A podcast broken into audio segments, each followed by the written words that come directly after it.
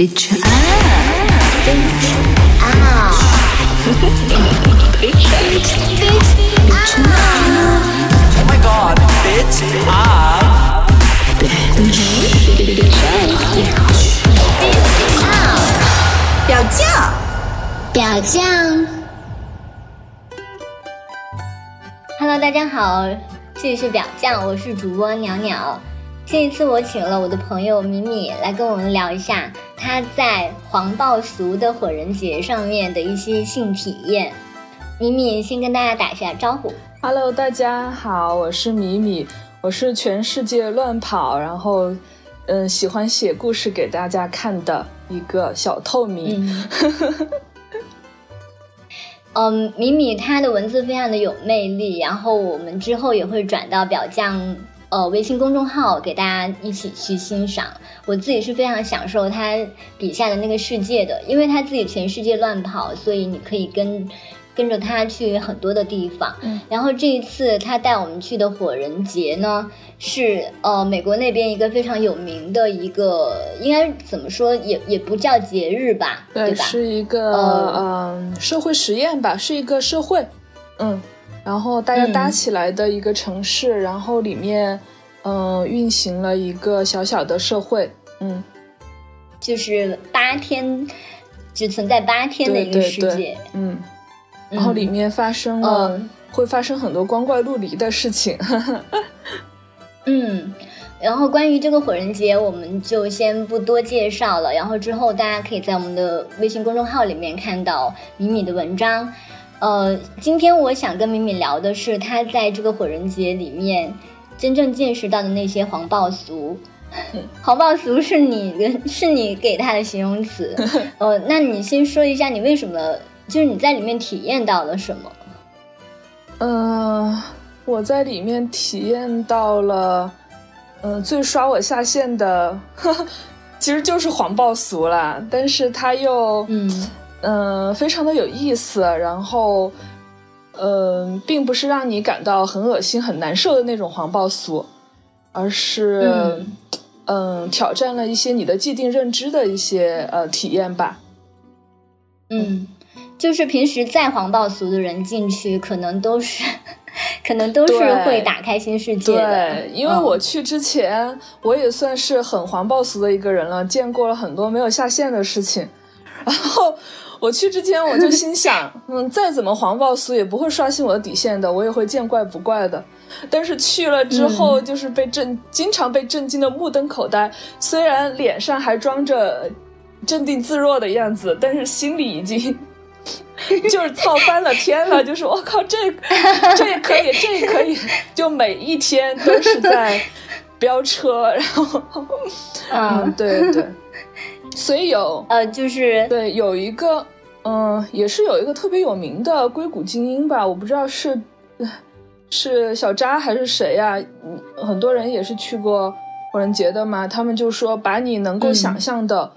把你能够想象到的最疯狂、最荒诞的事情想一下，然后火人节比他还要疯狂、还要荒诞，嗯，十倍，嗯就是这样的，嗯，刷下线的一个场景。嗯，我看到敏敏在她自己的文章里面放了一张图，说她是呃准备把那套衣服穿到火人节上面去的，就看起来就是呃呃日本日本风，呃日本和风，再加上一些科幻元素然后，嗯，对，但是跟跟他拍回来的现场的图片相比，我就觉得那个可能有点弱，弱爆了，就是感觉，对对，嗯，好，那今天米米要跟我们分享的一个是他去 SM 营的体验，还有一个是呃他了解到的群交营，还有就是一个叫人类尸体洗浴营，这三三个营，嗯。然后我跟米米提议说，请他就我们大家听众这个时候可以闭上眼睛，静静的听着米米用她的声音带着我们进入这个 SM 营，看她看到了什么，然后体验到了什么。好，那米米开始你的表演吧。嗯，就是因为我一直对 SM 很感兴趣的，所以那天我看到，嗯，就是查到他的那个时间表上有一个营地在做活动，就是让大家体验被 SM 的感觉，然后我就去了。嗯，第一次去的时候还挺忐忑的，因为对于我来说是初体验嘛，然后以前从来没体验过的。虽然知道就是这个圈子大致是怎么一回事，然后嗯，想着第一次去的时候先去踩个点。当时，哎，还是要踩点。对对对，因为我怕 就是第一次去的时候什么都不懂，然后被别人就是嗯。被别人笑嘛，然后然后就是一个小白要进入那种打开新世界的大门的感觉，然后至少呃要装的就是不要那么小白嘛，就是让自己觉得，因因为我其实是一个嗯理论老司机，我看过很多相关东西，然后嗯也觉得不陌生吧这个圈子，嗯对这个圈子也没有成见，但是真的上路是第一次，所以当时就冒着嗯烈日炎炎吧，然后骑到那个营地去，然后那个营地是一个很大的黑色的帐篷，嗯，从外面基本上看不到里面在做什么。嗯，去的时候，嗯，门外就是帐篷外面有两个人，嗯，在做接待，然后他要求我出示我的嗯护照，就是因为他们想要确定，嗯，我有没有满二十一岁，但是只有二十一岁的人才能，嗯，走进去，嗯，因为他们怕也，他们也怕带坏小孩子嘛，嗯。所以，然后我出示了之后，嗯、走进去，它有一个长长的一个通道，就是你进去之后是没有办法一眼望到里面在做什么的，有一个长长的通道，然后有一个，嗯、穿着粉红色，嗯、跳芭蕾舞一样的那种蓬蓬裙的男生，嗯，他是全裸的，但是他只穿了一个那个蓬蓬裙，好性感啊！还是粉我都能想象他还是。粉红色的。然后那个、嗯呃男生很有礼貌的问我，嗯，就是他想他呃为我介绍里面有哪些项目，因为他是呃觉得我是来尝试的嘛，是来玩的。然后他就说了一一大串的词，就是我们有比如说鞭打呀，或者拿棍子打啊、抓挠啊、捆绑啊、用夹子夹呀，说了一大串的这种呃活动的内容，然后问我，嗯呃，你想玩哪个？然后我一下子就觉得有点慌，然后我就说哦不，我我只是进来看一看，嗯嗯，然后他就很礼貌的，就是那随便看吧，随便看，就让我进去了嘛。嗯然后因为如果是来玩的话，他就会发给我一个号牌，就是根据我、嗯呃想要玩的这个项目，嗯、排一个号，然后那个叫到号，你就可以去玩那个项目了。但是当时我是去看的，我就没有拿那个号。然后嗯、转一个角就会看到一个嗯、呃很大的一个空间，就是一个帐篷的一个主要的空间，很多的男男女女聚集在、呃中间的那个呃就是空地上吧，然后他们都是坐着的，然后有穿衣服的，也有没穿衣服的，大家都挤坐在一起，然后那些嗯、呃 SM 项目就分布在就是靠墙的位位置，分布了一圈，有不同的项目，然后有比如说捆绑啊，然后有嗯抓挠，就是用钢爪抓你的皮肤，还有就是鞭打，嗯鞭打有分用鞭子打的，有鞭子抽背的，还有用嗯。那种呃不同材质或者不同粗细的小棍子打屁股的，还有用皮拍打的，嗯然后还用还有用夹子夹的，然后还有用刀子的，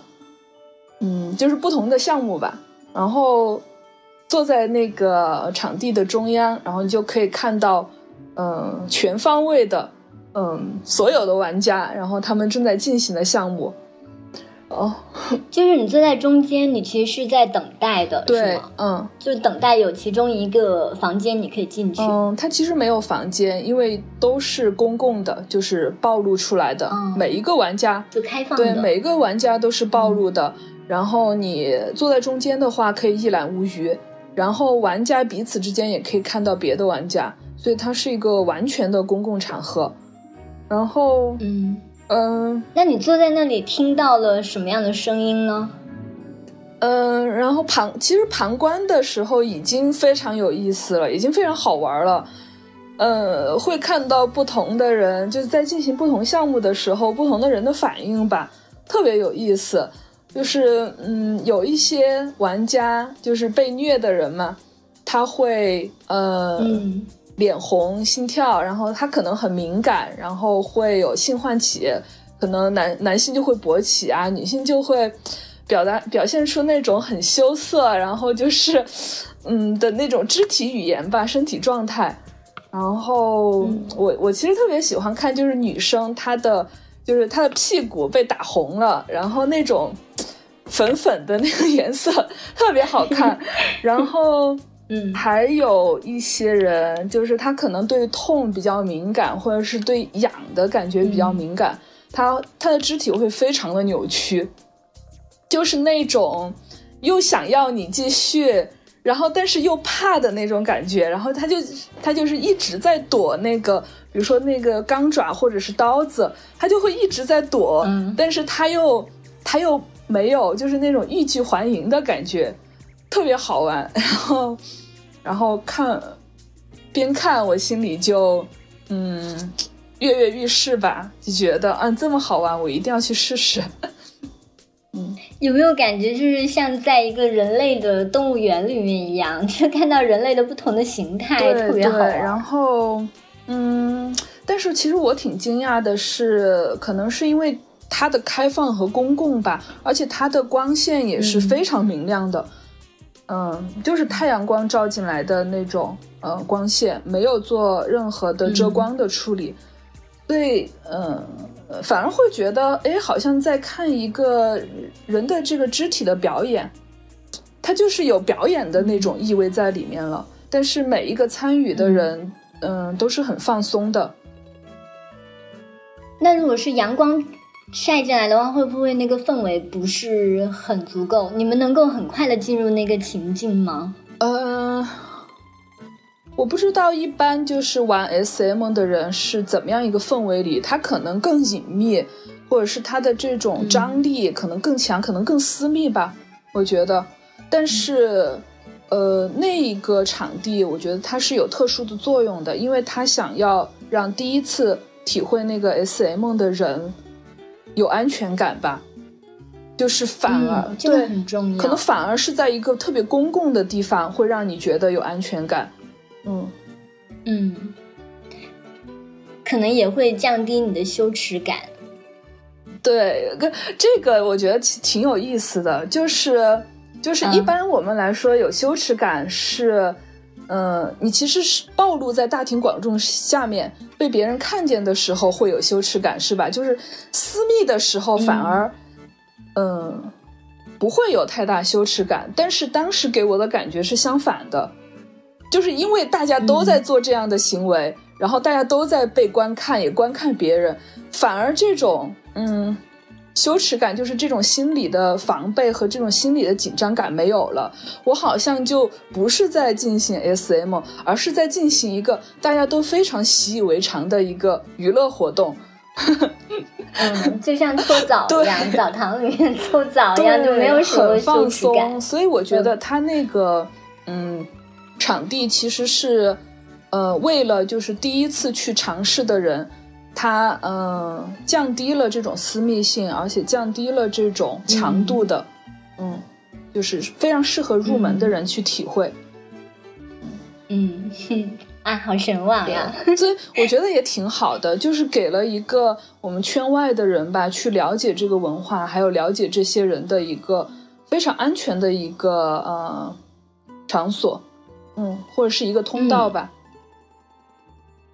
对很多他不知道怎么入门的人，他其实羞耻感会更强烈，嗯可能他只能是偷偷的去搜索，或者是偷偷的跟某个人打招呼，要一个什么联系方式啊之类的，然后偷偷的去那个。我听到很多那个 S M 的那种房间，它其实都是设设置在地下室里面的。就是所以对就很很能说明这个 SM 或者是性这种东西在人们生活中的地位。对，而且 S M，比如说像这种呃封闭性比较强的圈子，然后呃，像对我这种第一次去参加的人来说，它会造成一种心理上的这种呃压力吧和威慑力。我会觉得，就像我刚才感觉到的那样，就会觉得我第一我第一次去，我是不是要就是装成一个老手？Sorry，然后，然后才不会被人时间的就是长度是鄙有限视制的，所以我们只能放这么多在这里。对我听起来我都觉得完我整真的能够感觉得到你当请大家时的那种到泛用就是有点囧，然后有点怯怯的那种感去找我们的觉，新节目喽。对他那个。场合，你一进去之后，你就会哎一下子放松了，觉得哦原来就不过如此，而且好像还挺有意思的。所以我当时是第一次去踩了点之后，然后马上就决定决定，嗯，第二天要来体验。嗯，好，那你就可以带我们进入你你自己的体验了。对，然后第二天再来的时候就昂首挺胸、扬眉吐气，因为已经知道是怎么回事嘛。然后就嗯直接走进去，然后我说我要我要玩鞭打，然后然后嗯，因为我当时想呃观察了一圈嘛，我觉得呃那些职业的玩家，就是施虐的人，他们都是职业的玩家，他们会非常。嗯呃，专业的去拿捏那个施虐的呃轻重。然后我当时看了一圈之后，我觉得好像都不够刺激，就是唯独那个，呃，就是拿鞭子打的那个很刺激，因为他拿的那个鞭子，不是有一个拿刀的吗？拿刀的就是感觉好凶残呐、他拿的是那种小刀，然后就是嗯。在皮肤上会画来画去，但是因为嗯、呃那个拿刀的呃人很很小心或者很专业，他不会把你的皮肤划破的，他就是让你体会到那种被刀子威胁的那种紧张感，但是他不会刺破，嗯可能会有一点痛，但是不会刺破。然后我觉得我还是体验更粗暴一点的吧，就是，所以我看到那个你之前有体验过被鞭打的感觉吗？没有没有，但是我之前在、嗯在性行为之中，我比较呃体会多的是窒息。嗯嗯，虽然那个也有点危险了，但是对，对但是那个很容易，呃，怎么说呢，在性行为里面比较容易就是操作嘛，不需要其他的那个道具。嗯嗯，嗯。然后我看到那个鞭打的，他是那种，嗯，就是呃有很多个头的那个鞭子，我也不知道那种叫什么，嗯，嗯，反正就是一鞭下去，身上会多很多个印子，那种。哦，有点像对马鞭一对对样。然后，然后我看那个人被打的、呃身上全是红的印子，我觉得可能还挺刺激的吧。然后我当时就决定要去体验那个，嗯、然后但是，呃，那个芭蕾舞小哥哥发给我了号牌，但是他他就说。嗯，今天那个姐姐太火爆了，就是拿鞭子打人的那个姐姐太火爆了。她说，嗯，你可能排不上她，嗯，因为他们每天也是有工作时间的。他说你只有等等到最后看他还接不接客人。然后我就进去了，嗯，就一直等着那个呃鞭打的姐姐，但是后来。呃，嗯直到就是他们的那个营地，呃，活动结时间要结束的时候，嗯，他都还在忙，然后嗯，真的很非常的，因为大家都想去尝试那个鞭打，好像大家对 S M 的那个了解，其实更多的也是鞭打对对对，就是就像你进一个餐馆，你一定要点一个这个餐厅的这个招牌菜，头对牌，招牌菜好像那个呃鞭打，鞭打就是 S N 的 对 对招牌对。，嗯，然后鞭打那个姐姐又是穿的特别性感，穿了一个红色裙子，低胸的，开叉的，然后大家就都想去找她。所以等到嗯最后那个姐姐过来，我就说你能不能再接一个课，再接一下我。然后那个姐姐就说，我打人打了一天，我已经打不动了。好吧，对。嗯后来你去体验了什然后么？就是有一个土耳其男生收留了我，嗯，然后他就说嗯他可以为我服务。然后那个土耳其男生看上去，呃，很正常，就是像邻家的哥哥一样，然后穿着很普通的 T 恤和嗯、呃牛仔裤吧，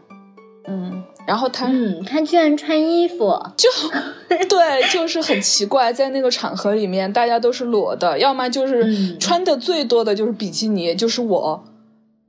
就是我是把嗯。三点都遮住了，我就穿的是很多的，其实。然后他们有些是可能会露胸，但是不露私处；有的可能是露私处，然后上面是穿了东西的；有些可能就是全露。嗯，我是都遮住了，然后但是那个男生就是穿的是一件 T 恤，然后看上去就很乏味啊。然后我就我就心想，嗯，你能够提供很好的服务吗？但是没有选择，还是去了。然后他就是用那个钢爪，就是那个爪子是，嗯，戴在五个指头上的是钢做的，然后呃指尖非常锋利，它是单手单手戴还是两个手它是单手戴，嗯。嗯，然后我们互相认识之后，其实还蛮友好的。然后先要彼此介绍一下名字呀、爱好啊、来自于哪里啊、在干什么呀，其实就是像两个人谈恋爱或者相亲一样，最开始的时候互相认识的那个过程。嗯我觉得可能也是一个放松吧。然后，嗯，他会问我一些，呃，询问我一些问题，比如说，呃，你肚子饿不饿？吃东西没有？然后有没有嗑药？有没有喝酒？然后知不知道什么是呃安全词？以前有没有这样的体验？嗯因为他想确定，就是我知不知道这个嗯 S M 意味着什么，或是我的神智嗯是不是清醒的。嗯，嗯如果我当时嗑了药或者是喝了酒的话，他可能就就是必须要拿捏，就是说我能不能对自己的行为负责。嗯，如果我不能对自己行为负责的话，他会判断就是说我不适合进行这样的行为。嗯，因为因为我可能不知道那个界限在哪里，比如说他可能会用力过猛，如果伤到了我的话，我可能没有办法及时的叫停。嗯，会这样，嗯所以就会产生一定的、嗯呃法律的风险吧。嗯，所以有这样一个程序。然后，嗯，所以他是先树立规则，就是把那规则告对对诉你，一定要先嗯树立规则。在 SM 里面还蛮重要是的，可能，嗯，可能我不知道其他的人玩 SM 是怎样一个程序，但是我觉得规则是非常重要的，就是我们两人的行为边界在哪里。嗯，因为受、嗯。受虐的那一方他不是不是奴隶嘛，就是他是一个呃呃有有权利有尊严的人。然后他来进行这个活动，嗯。比如说我来进行这个活动，我其实是为了嗯好玩儿，或者是追求快感，嗯，我不是来承受痛苦的，就是不是来供你发泄的，所以嗯，我的、嗯。我能够承受的呃范围在哪里是必须要事先确定的。嗯，我觉得这位哥哥他好像其实就感觉呈现出一种很好的关系，就是他会跟你设立边界，就是呃让你明确你的呃你你你的那个边界还有规则，然后。我呃，好像是更多是以一种服务者的态度出现，对，就不像很多人想象的 S，他就是拥有无上的权利，可以去控制一个人，然后以控制为乐对。对，嗯他他可能也乐在其中，但是他要确保这种嗯快乐是双、双双向的，就是两、两一两方都能够感觉到同样的快感吧。嗯，然后嗯，然后然后怎么开始交？代完了之后，他就会呃让我嗯。就是怎么说呢，摆出一个自己舒服的姿势吧。就是说，不管是，嗯，我当时是坐着的，是盘腿坐着的，然后我觉得这样开始的话会比较舒服。然后我是把眼睛闭上了的，然后他当时也也称赞，就是嗯，把眼睛闭上很好，就是能够很好的感受到，呃，皮肤上的感觉嘛。然后他是一只手戴了那个钢爪，然后另外一只手是嗯戴了一个毛皮的手套，嗯，就是毛茸茸的手套。然后他是一边用那个钢爪抓我的皮肤。嗯，然后抓了之后，他会用那个毛皮再碰触我，所以那种感觉是交替着来的，就是又有锋利的，然后又有非常柔软的那种感觉。然后他最开始的时候是从我的手，嗯，手开始抓，因为手是我觉得哈，手是最公共的地方嘛，就是最不隐私的地方。然后他会从手开始，就是降低我的警惕。然后慢慢的延伸到手臂，然后是肩膀，然后脖子、背部，然后再到比如胸部啊，就是更敏感的地方，胸部啊、腰部，还有就是大腿内侧。但是可能是他们的呃，就操守吧，就是他是他不会碰你的私处，就那个地方是绝对不会碰的三角区。嗯，对，嗯。然后其他的地方就是慢慢的这样游走。你是什么感觉？嗯，放松。你会害怕吗？还是期待什么东西？其实，其实是期待吧。嗯。然后我其实是期待疼痛的，因为我觉得，嗯，我个人的呃这个性癖好比较倾向于 M。所以我是希望在这样的行行为里感受到疼痛，还有疼痛带来的快感。嗯，然后刚开始的时候它是很轻的，呃，然后我就会要它就是加重一点。它抓到我背部的时候，就是特别是脖子的时候，然后到背部的时候，嗯，他也我觉得他也有一套非常流畅的手法吧。然后它抓到背部的时候，我的感觉是非常舒服的。就是一下子，就是嗯，鸡皮疙瘩就从他抓的那个钢爪接触到皮肤的那个部分，一下子就蔓延起来，然后蔓延到全身。那一下子，就是我觉得是一个小高潮吧，就一下子觉得哇，整个整个身体都是一一股舒爽，然后伴随着那个鸡皮疙瘩蔓延到了全身。然后那个时候我就觉得哇很舒服，我说你能不能再加重一点？然后他会说他会说，嗯，如果我再加重的话，就会在你皮肤上皮肤上留下印子，就会持续可能会持续几天，你能不能接受？然后我说可以，然后他就再加重，再加重的时候就是感官就会非常的嗯更丰富了吧？就是刚开始的时候是痒。然后有一点凉，然后到后面是痛，这个嗯很清晰的层次吧，我觉得还挺新奇的，然后也挺爽的，嗯，然后他拿拿捏那个嗯痛感的这个平衡度，我觉得很挺好的，就是他会知道什么地方你比较敏感，然后什么地方比较没有感觉，他会去调整那个。抓的这个力度，那你们持续了多久呢？嗯嗯，半个多小时吧。嗯，然后我是从坐着，然后到最后躺着，完全的放松躺着，然后嗯，对，就是把自己完全的交给他吧，然后也闭上眼睛，他也会不断的问我一些就是引导性的吧，就是舒不舒服啊，这里怎么样啊，然后就一直保持着跟我交流吧。嗯嗯嗯，我一直想象那种感觉，就是它那个钢爪落在哪里，然后你的注意力就落在哪里，然后那个感官是从那个钢爪落的地方一直往外散的啊。对，而且你，我觉得最奇妙的是，其实，在那一个过程中，我是。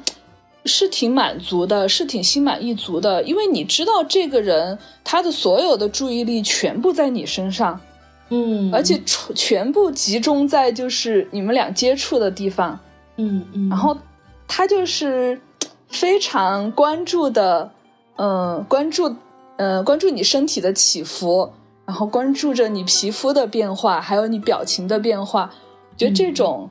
嗯，关注度还是挺享受的。嗯，还有这种两个人，嗯，私密互动的那种张力吧。那个时候我是完全忘记了周围的环境和周围的人的存在。嗯，你觉得这一个体验对你来说是一个性体验吗？我觉得是，嗯嗯他应该也有问你这样一个问题。对他问我，他说，嗯，你觉得这样是这个是性行为吗？我说是。然后他说，嗯，在整个过程中可能会产生性唤起。然后我我说，嗯，我有准备，就是我知道可能会有，嗯，嗯。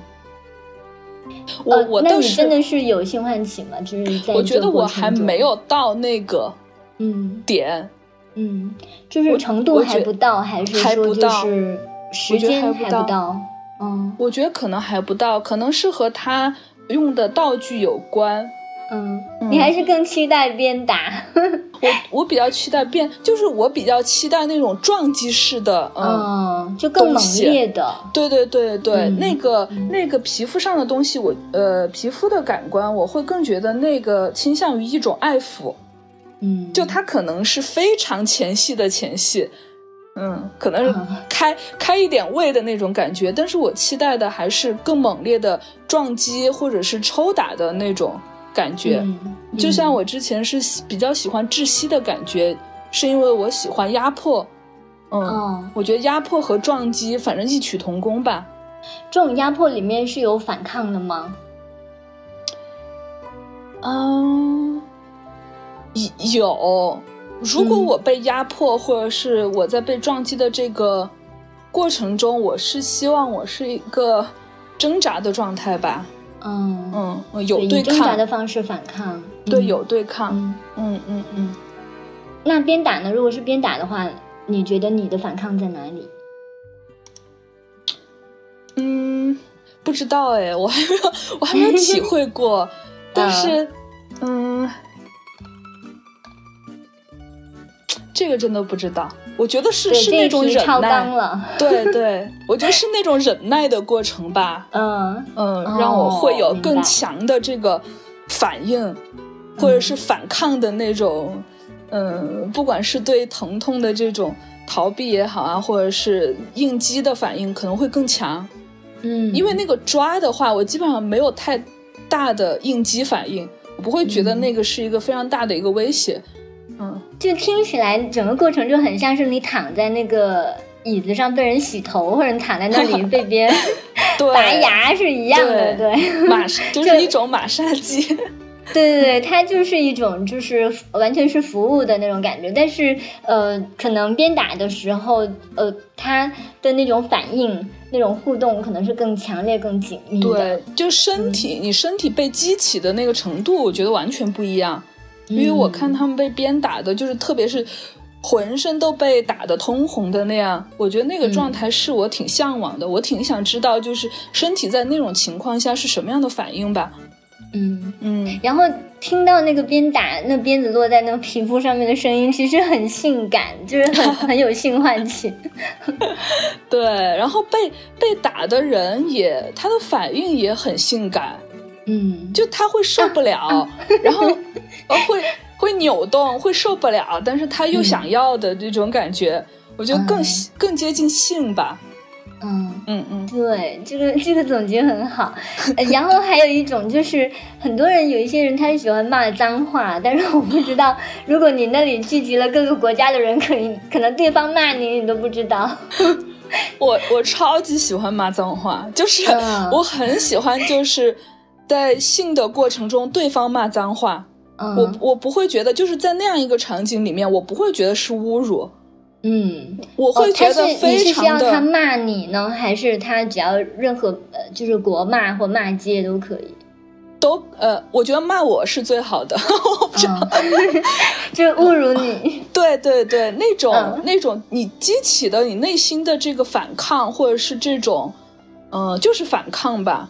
会更让你投入，或者是更调动起整个人的情绪和身体的反应吧。我觉得嗯就是有一种像搏斗的状态，但是在在这个搏斗中，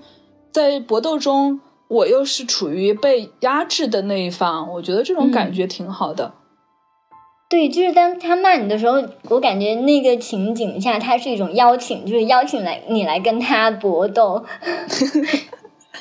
对，而且、嗯。而且，嗯、比较有意思的是，嗯、我不知道别人的性心理是怎样的话，但是我是越是和平时的我相冲突的，就越能唤起嗯。我，嗯嗯嗯。就是比如说我我是女权主义者，我是个正宗的女权主义者。然后我平我平时我在平时的生活中非常敏感，就是以男性角色、嗯呃为出发点的这种对我的冒犯，或者是对我的侮辱，或者是对其他女性吧，我非常敏感。嗯但是，呃，在性的这个环境中，反而就是，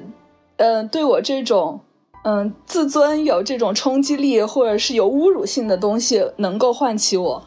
嗯。对，对，我听过有一些女权主义小伙伴，他们都是一样的，我跟你一样。然后还有一个女生，她说，呃呃，因为在网上那种陌生人语聊的时候，呃，我不知道你有没有用过这一类的软件。然后陌生人语聊的时候，有一些那种男性，他就是很喜欢骂人，然后很无理的、很冒犯的那种，嗯然后他就会听着这一些，呃，这些男的在骂他，然后嗯自慰，然后自慰哦。完了以后，他还要很，就是当当他自慰的那一瞬间，他已经脱离了那一个、嗯。那一个场景了。这个时候，女权主义之魂就熊熊燃烧，然后他就他就会像以以那种报复或者是呃表表现表现自己的自尊的样子去嗯告诉大家说、谢谢你，我刚才已经高潮了，然后把它挂掉。哇，原来我不是一个人，我不是孤独的，是，对 对。对，而嗯且而且我平时是呃挺矜持的一个人，就是我其实嗯。算是比较害羞的那一类人。嗯。嗯，我不是很很能表达自己的，就是肢体语言啊、表情，我不是很能表达自己的，或者是很放得开那种，我不是。但是在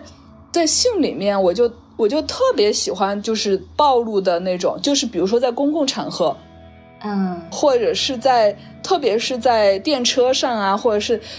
我特别喜欢看那样的，就是我也是、反而反而非常的挑战我的这种呃局限，就是挑战我本人是嗯什么样的那个嗯、呃原有的形象的那种片子，嗯。会激起我的、对兴就是兴嗯、兴趣吧，嗯，就是怎么样一个灵魂生活在这个这个外壳里 面。所以其实这样就解释得通了，就是那种对抗的感觉，嗯，挺好的，嗯，，对，还有竞技竞技的感觉也挺好的，嗯。嗯。哦，我知道你八月份又要去一次火人节，然后那一次你下一次你可以告诉我们说你在 SME 里面又体验了什么？对我，我这次去嗯就、我就要直奔着鞭打去了。嗯，对，早早去排队。嗯，其实、嗯其实当时服务完了之后，那个土耳其男生，因为他嗯知道我想去鞭打，然后他就他其实好像就是内心有一点内疚的样子。然后最后嗯我走的时候，他还专门追了出来，因为他觉得和我之间互动很好。嗯，然后他说，对，呃，如果我想尝试鞭打的话，就是第二天后面几天可以来营地找他，他可以为我服务，他也能够他也做鞭能够？对对。但是我后来又没有机会回去了，就是因为好玩的太多了，嗯，没有时间回去了。嗯嗯，那那个群交营呢？你可以跟我们说一下你了解的情况。嗯。然后群交营是那个营地，也是火人节非常有名的一个营地，每一届都有，每一届人都是爆满。然后，呃，当时那个营地离我住的地方其实不远，然后我每一次出门的时候都可以看到那个营地，但是、嗯我一直都不知道那个是什么，它叫做 OG Dome 嘛。然后我每一次路过的时候，都看到很多的人在排队，然后外面停了很多自行车。但是我都没有想到去一探究竟。然后他他的那个帐篷外面有一个标语，那个标语上面写的是，嗯，帮助我们可持续发展，请捐献给我们避孕套。然后。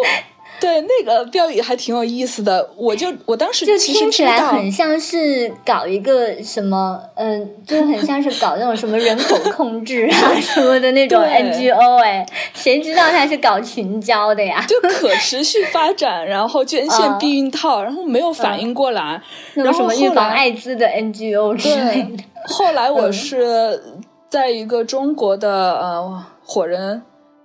聚会上面，就是也是可能到倒数第二天的时候，就是可能马上要结束的时候，大家聚在一起，中国人中国的参加者聚在一起聊天嘛，就是大家聊一聊感想啊什么的。然后有一个北京的小哥，他是我们那个里面好像唯一吧，可能唯二或者唯一进去体验过的人。然后他跟我们讲了体验，嗯然后当时我听了之后就后悔莫及啊。嗯，然后他是怎么说的？他说的也挺精彩的。他说，嗯，他当时第一句话就说：“我一辈子没有见过这么牛逼的场景，就是活到现在都没有。”然后他说：“嗯太牛了。”然后他说：“他说当时他想进去的时候，嗯，因为呃，因为他是一个人去参加火人节的，嗯呃，火人，然后那个营地规定，如果你没有结伴的话，你一个人进去的话是不能进去的，就不准许让你进去，必须要搭一个伴儿，嗯，搭一个或者几个伴儿吧，反正必须有伴儿。嗯。然后他就想要在，嗯，其实他的意思就是说，他不让你进去，只是看，他想要你就是自带一个就可以进去，嗯。就是嗯坐的人。然后他就那我可以加入别人啊，如果我是单身的话，我可以继对哦加，入别我也觉得我我不知道他那个出发点是在哪里，他可能、嗯。他可能怕就是说每个人都是，他可能就是怕你进去看，嗯。就是光看不做，他们不喜欢这样的，就是他们嗯觉得很冒犯。然后，嗯。嗯，他就想要在那个门口约一个，他本来想约两个很年轻的妹子进去，但是人家就是不鸟他，然后不甩他，他就约了一个白人大妈。然后大妈也是找不到配对嘛，然后他就约了那个大妈，然后就一起进去了。嗯，里面是什么样呢？就是说你进去之后，呃，有一个休息区，然后呃，工作人员会发给你一个桶，那个桶就是去，你可以去装呃自己脱下来的衣服和你的随身的用品，嗯，然后拿着这个桶就去坐在那个休息区里面等，等到就是有空出的床位，就是另外一个呃房间，另外一个帐篷吧。然后有床位空出来的时候，你就可以上了，就是就是你就可以带着你的那个伴侣过去了，用那个床。嗯然后它有好多个床，嗯、也就是说，真的是不可以临时去加入别人已经在做的那些房间吗？我觉得肯定是可以的，因为它有、嗯它有两种，就是说它嗯有一种 couple 的、呃床，然后两个人那个呃只能两个人，嗯然后不管是两女两男或者一男一女或者怎么样，但是只能两个人。嗯然后另外一种就是 open，、然后那个 open 的嗯。就是你可以随便去加入，嗯就是只要正在做的那些人同意，你就可以加入了。它是外面写明了招牌说这里是 couple，这是 open？对，写明了的，嗯，嗯。因为怕大家就是有尴尬嘛，嗯，嗯。然后。嗯，当时有一个对我后来认识一个女生，她也跟我说了，她是去参加了的，然后她当时也是想要加入一个，呃，open 的，嗯，嗯她是呃自己的衣服都脱光了的，然后那个 open 的正是两个男生和一个女生，然后那个嗯。女的正在被抽插嘛，然后然后他上去，他就去抚摸那个呃女的的胸，然后摸着摸着，那个女的就高潮了，高潮了，嗯。然后然后那个女的就就是享受了他的抚摸嘛，然后那个女的马上就是就是把他拖下去，也亲吻他，也抚摸他。但是那个女生，因为那个女生也是一个中国女生，就是我的朋友。嗯我朋友就说，我当时就怂了，就不敢了，然后就 就走了。然后他就说，哇，那个那个妹子好伤心啊。嗯，其实对方是想就是报之以桃李的对感觉，对就是就觉得 想回报他，就觉得，哎，我刚才爽了，我现在要服务你了，你怎么走了呢？嗯。然后对，就中国女生还是有一点心理障碍嘛，就是她就走了，嗯。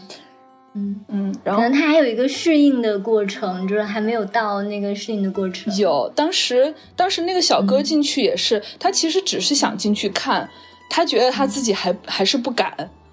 嗯，然后进去看的时候，嗯，当时的场面其实是他就说。嗯，你可以去搜一下网上那个日本的那个百人做爱的那个吉尼斯视频，嗯。嗯，就是一百个人在那个 在那个体育馆里面做爱，他就是相当于就是那个感觉很像，就当嗯。周围的所有人都在做的时候，而且各种排列组合都有的时候，你就会发觉，就是就是这件性这件事情，或者是群批这件事情吧，是一件非常平常的事情。嗯然后、呃、就是三观吧，就是这种被，就是被改造了，或者说在那样的情况下，在那样的环境下，当大家都在做这件事的时候，你就不会觉得这件事情有什么特殊，你就会觉得我也可以，没有什么大不了的。所以在那样的情况下是。就是旧有的这个道德也好，什么也好，就你内心的这个准则也好，其实是会非常轻松的就坍塌了，嗯，或者是不能说坍塌吧，就是被被迈过去了。嗯，嗯，对，呃，觉得是迈过去是比较好，因为它真的是很多在性啊、自由之间，跟我们之间是有很多的障碍的。但那些障碍有的时候其实未必有需要，我觉得，呃，是，嗯，嗯主要是你之前已经说到了很多的那种规则，那种规则已经尽量的去把这个环境给有序化了，然后听起来也不是那种我们想象中，嗯，亮着粉红色灯光，然后下面或明或暗的一群人，然后满地安全套之类的那种感觉。我觉得可能对对中国听众来说，包括我现在我没有处于那种环境下，你跟我说群交的话，其实呃想象中是特别不好的，可能就是淫乱啊，就是吵闹啊、脏啊，或者是这种。但是我后来去看了一下，嗯，网上参与过的人吧，就是呃世界各地都有，然后各种种族都有，然后各种年龄层也有的人，他们的一些反馈。就是发布在嗯调查，就是社交媒体啊，或者是什么自己写的一些博客里的反馈，绝大部分是嗯非常积极的，就是他们嗯就会说、是对这个体验，然后很多人说他们尝试了就一直想做的事，然后还有一些、呃，我比较感兴趣的是那些就是男女朋友或者是恋人状态或者是夫妻状态进去的，然后很多这样的。夫妻啊，或者恋人，他们进去的时候是呃公开，就是和陌生人发生了关系，嗯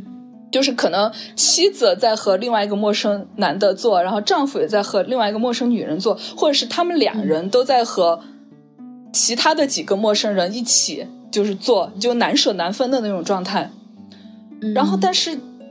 呃，其中有一个参与的夫妻就说，这个促进了他们的关系，因为嗯。他会觉得鼓励了他们，就是说公开的去面对他们关系中一些局限吧，或者是一些以前他们不敢讨论的东西，完全都嗯抒发出来了。然后嗯，这个对我觉得这一点很重要，哎，就是就是这种欲望和亲密关系的一个一个公开化吧，然后一个嗯。提也提供了他们一个讨论的一个空间，觉得。嗯。嗯。就是那个 couple 之间，其实很多时候会有很多很难交流的东西，或者是不敢交流的东西。嗯、对，对。可能虽然很亲密，但是自己真正的那种性需求都没有跟对方去敞开过。对，然后，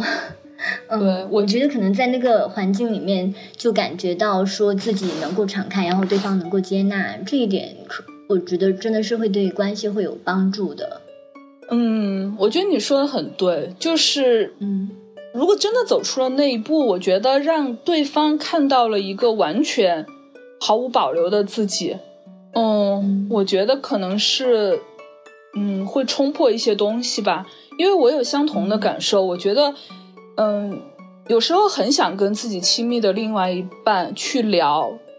这种比较禁忌的话题，比如说，就是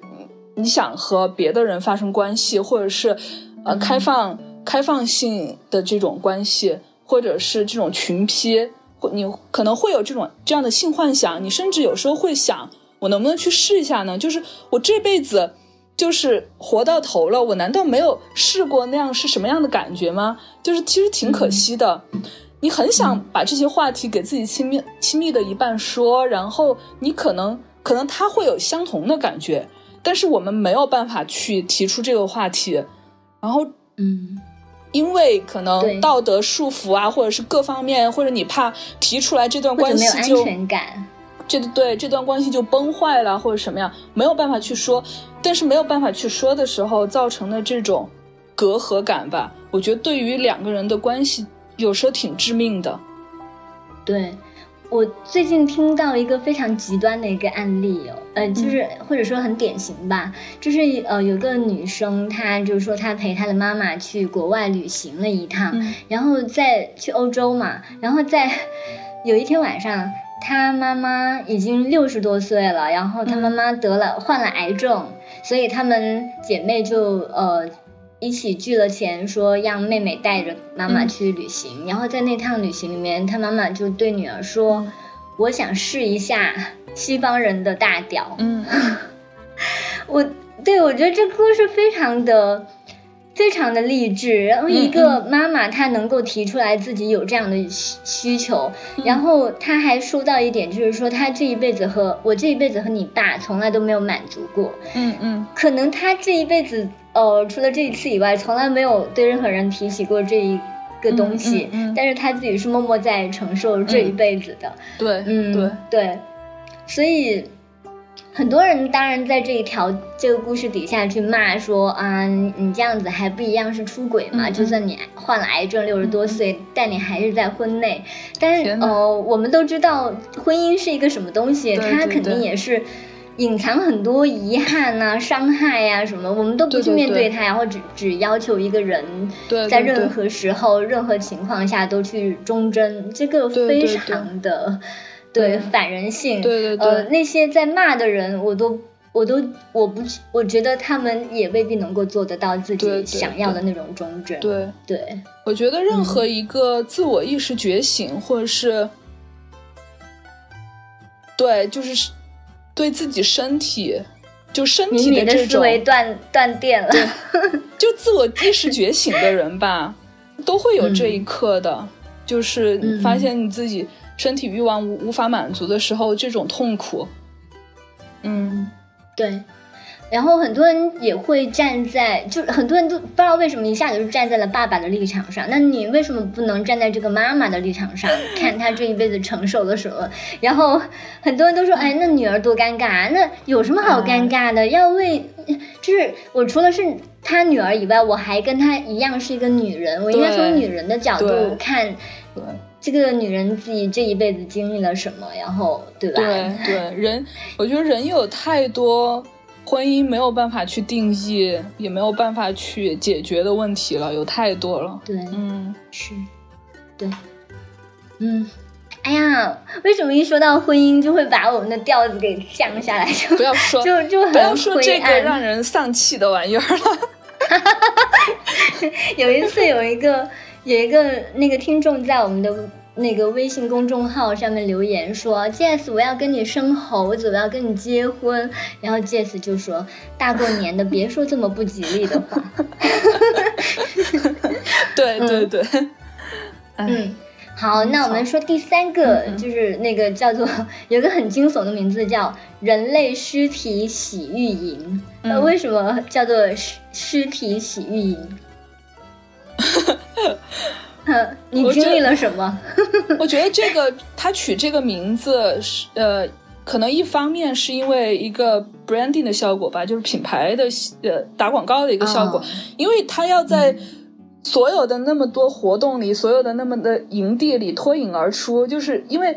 有有料的营地或者呃刷底线的营地太多了，然后他的那个营地嗯要脱颖而出，可能他取了一个惊悚的名字。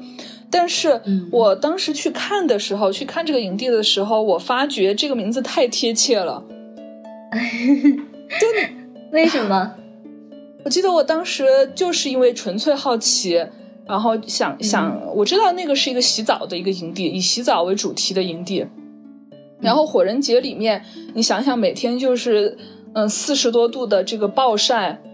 嗯，然后没有任何的嗯淋浴的设施，所以大家对洗澡的这个事情挺热衷的，就是哪个地方能够给大家提供一点水洗洗身上的臭汗啊什么的，大家都就是挺受欢迎的吧，大家都想去。然后嗯我当时就呃想去看一看这个洗澡的地方究竟是怎么回事，然后就骑自行车去了，去了远远的就看见了那个是一个，嗯、就是它只有一个顶棚，然后四周都是柱子，完全的一个敞开的一个棚营地。四面完全没有遮挡，而且它还在路边，就是人来人往，嗯所有的人都可以看见里面是什么样的。我就看到了，嗯就像在大街旁边洗澡一样，是吧就你？想象一下，就是在人民南路或者是 对、嗯旁边有一个这样一个地方敞开的公共场合，然后里面有可能上百个吧脱得精光的男男女女，嗯，非常有序的排列着，就是嗯。排在一起，嗯，嗯，我插嘴问一下，都是成年人吗？都是，对，都是，嗯。然后排在一起，呃，我也没有具体的注意有没有小孩子哈，但是当时一眼嗯。望去，反正白花花的肉体，然后都是 挺就是大条的，然后 然后 他们排的很整齐，一个接一个，一个接一个，然后嗯、就等到你排到了，然后就。呃，有一个大盆子，就五六个人可以围着一个盆子，它有很多个盆子，五六个人围一个盆子，然后呢，嗯。每个人手里可能拿一个那种喷壶，嗯。轮流给一个人就是喷水，然后轮流嗯。去洗这个人，所以每一个人都能够体会到，就是同时有十几只手在你身上搓的这个感觉，嗯。就是就其他的人可能就其他的四五个人就为你一个人服务，然后嗯。就搓你身上的泥呀什么的，然后一边喷水一边搓，那个场景我觉得是很震撼的，嗯。嗯，你体验过了吗？我木有没有，我觉得我还是有一点 心理障碍，就是很多人用就是拿手在我身上乱摸的那种感觉，嗯。嗯，而且我甚至、哎，我会，我呃甚至会你先说。我甚至会觉得洗澡是个幌子，哦。就是他就是它就是为了让你去摸，或者是体会被人哦。这种摸的感觉，嗯。嗯嗯，对。当你处在那个时刻的时候，洗澡有什么重要的呢？哎，太好玩了！但是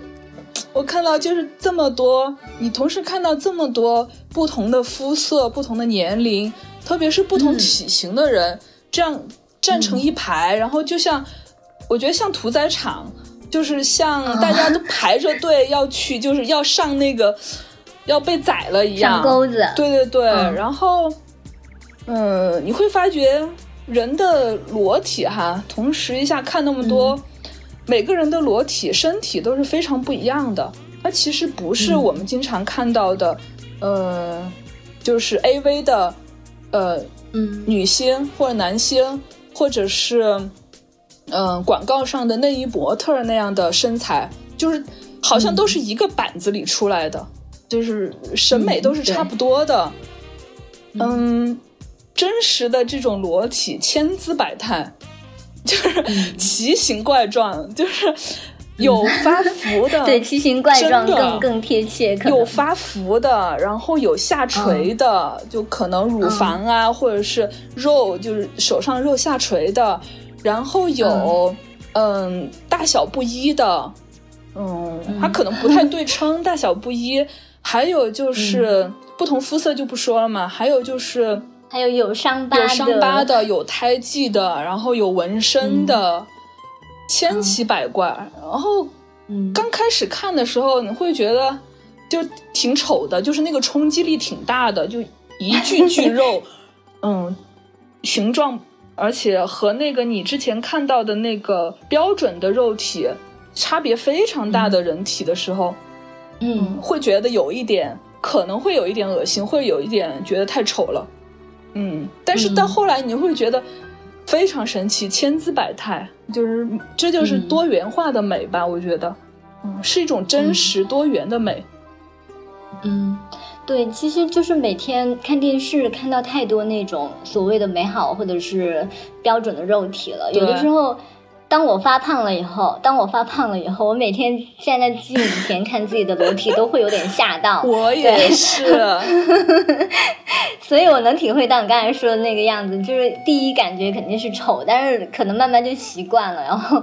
我也是，嗯。特别是我最近，就是我已经算是一个很有反叛精神的人了，但是你会发觉嗯。你还是没有办法逃离出这个环境已经塑造你的一些认知。我我最近胖了很多，然后我看镜子的时候就很厌恶自己，就觉得、嗯。怎么感觉很吃肥呢？吃肥，对，就是那个脂肪很烦，然后很丑，然后就会觉得，但是我觉得可能也是美国那个社会给我了一些宽慰吧，就是因为美国它对人的接受度可能是更更高的，人的多样性的接受度。嗯然后我在美国，我就会发觉、哇，比我比我胖，比我那个什么身材走样的人太多了，然后就放松警惕了。对，然后变肥了。回来中国之后，看着满大街的就是瘦 瘦的不行的妹子，然后又觉得，嗯，我是不是有点怪？就是，嗯，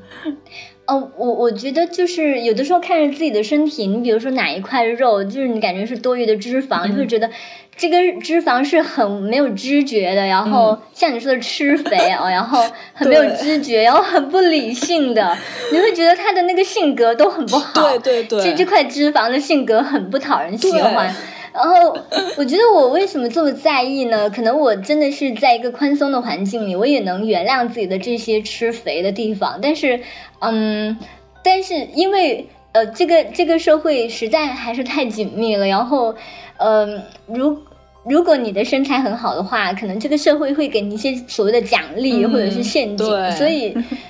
所以我们之之所以对自己呃 要求很高，也是为了那些奖励或者惩罚。你刚才说的那，没有办法，你刚才说的那团脂肪 的感觉，它 太贴切了。因为我看到那个脂肪，嗯我就是为什么“吃肥”这个字那么精准，就是因为我会觉得变胖之后，好像自己智商也下降了，就是就那种感觉，觉得自己很邋遢，看起来没有那么聪明对，很。邋遢、很笨那种很笨拙的那种感觉，呃很受不了。那你去了这个火呃那个火人节，应该到处都是裸体吧？就是你走在大大街上，应该也是都是光光的。都是，嗯。其实也有那种身材很完美的妹子，嗯，也有嗯。模特一样的身材，然后但是嗯，也有非常多奇形怪状的，嗯，嗯。然后基本上满大街就是可能有，我觉得有三分之一的人是裸的，然后有嗯三分之一的人可能他他是呃半裸吧，就是露了露了敏感部位的，露了胸或者是露了私处。嗯，很多是穿了衣服等于没穿的，就是他穿的地方都没有遮住，就是他 真正应该遮住的地方。比如说很多男男的会穿裙子，就是那种蓬蓬裙，但是下、就像刚才那个芭蕾小哥，对，但是下面是裸的。然后女生也是可能呃上半上裸上半身的很多，然后下半身的也很、也有，但是不是全部。嗯嗯，但是在那样一个状态中，大家都会觉得见怪不怪。然后我会记得经常跟呃路上的人聊天啊，或者参加活动的人聊天啊，那些全裸的男生，就是他把生殖器暴露在我面前的男生，都会非常坦荡的，就是跟我说话，然后站在我的面前，我会觉得，嗯，就是还还挺好的。嗯，就是，但是我能体会到你刚开始进入这种环境的时候，肯定当对方向你走来，你眼睛会 第一第一就是第一下就是直觉的往他的那个私处看去，会，肯定会，而而且而且还没有办法抑制抑制住自己去拍的冲动，就是嗯。很想去拍，就是，嗯，所以所以对方会允许吗？我觉得应该是不允许的。其实本来就是哦带手机进火人节，或者是在活动期间使用手机，就是一个主办方非常排斥的行为。嗯，哦，对，嗯。大家会觉得嗯，呃，手机是就是现代社会的一个产品，你把它带进去，其实、嗯。其实有一种剥削的意味在。嗯，就是他们不想要。哦那相机呢？相机大家也挺，相机其实要好一点，嗯，但是只能说嗯就是说，如果你是专业的摄影师的话，或者是摄影爱好者，你带相机进去，呃，拍每一个人都要征求别人的同意，嗯，就是不能去嗯随便拍裸体啦，还是，嗯，对，就听起来，呃，就你刚才跟我们说的 SM 啊、群交营，还有那个尸体洗浴营，就听起来好像，呃，是我们很很呃很想进去，但是又没有办法体验的那种东西，然后脑子里面就会把它很私密化，然后很神秘化，又。呃，但是它都会跟一些什么肮脏啊、混乱啊、淫乱啊这些词混在一起，嗯，可是你听你讲述，就觉得他们非常的有序，然后尤其是很有规矩。嗯。这些规矩怎么他这个大会主办方他怎么传达给每一个人呢？嗯，其实他主办方是呃做了很多场外的工作，他们有一个网站嘛，然后有一些呃教育的工作，就是很多、嗯。呃在很多参与者在进入火人节之前，进入会场之前，其实都会收到一个手册，就是告诉你有哪些规则必须要遵守，而且我我觉得火人节它是对于它规则嗯的坚守力度吧，就是这个是非常大的，因为他知道这样一个地方就是这么多嗯就边缘的活动，性行为也好，嗯包括有一些可能嗑药的行为也好，而且在一个高度自由的这样一个社会里，如果没有。如果大家都不去坚守那些最底线的规则的话，它很危险，嗯，就可能嗯会完全的乱掉。然后这个是、嗯。这个损失是他们没有办法负担的，嗯。嗯，对他已经举办了三十一届了吧，这三十一年了，嗯。应该就是对这些，我感觉整个城市就火人节这个黑岩城，对吧？对，黑黑岩对黑岩城城或者黑石城，嗯嗯，嗯，黑石城都是，嗯、就建造它的不是石头，而是规则，对，就规则非常的重要。Hello，大家如果还没听尽兴的话，这一期节目还有下半节。另外，如果大家希希望能够看到米米的文字，很细腻的讲述他在火火人节上面的体验的话，可以到表匠 FM 的微信公众号去，欢迎关注我们。下期再见。